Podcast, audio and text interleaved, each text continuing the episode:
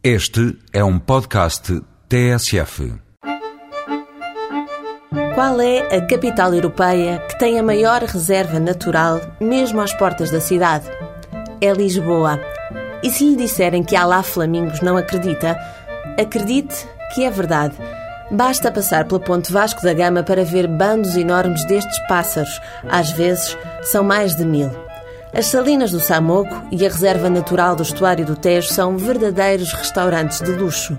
Camarão, cabós, lampreia e enguia fazem parte da dieta dos flamingos, de gansos bravos e de outros pássaros que desistem de viagens mais longas para passar aqui o inverno.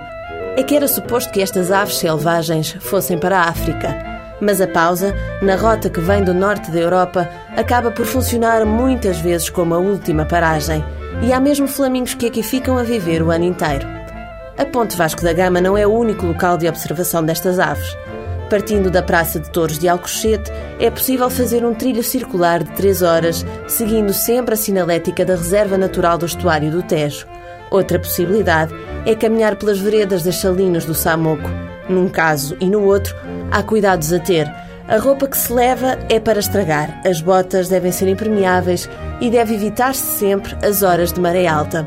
Depois, deve saber que os flamingos param mais pelas salinas nas horas de lusco-fusco e para os ver é importante saber manter a distância e o silêncio.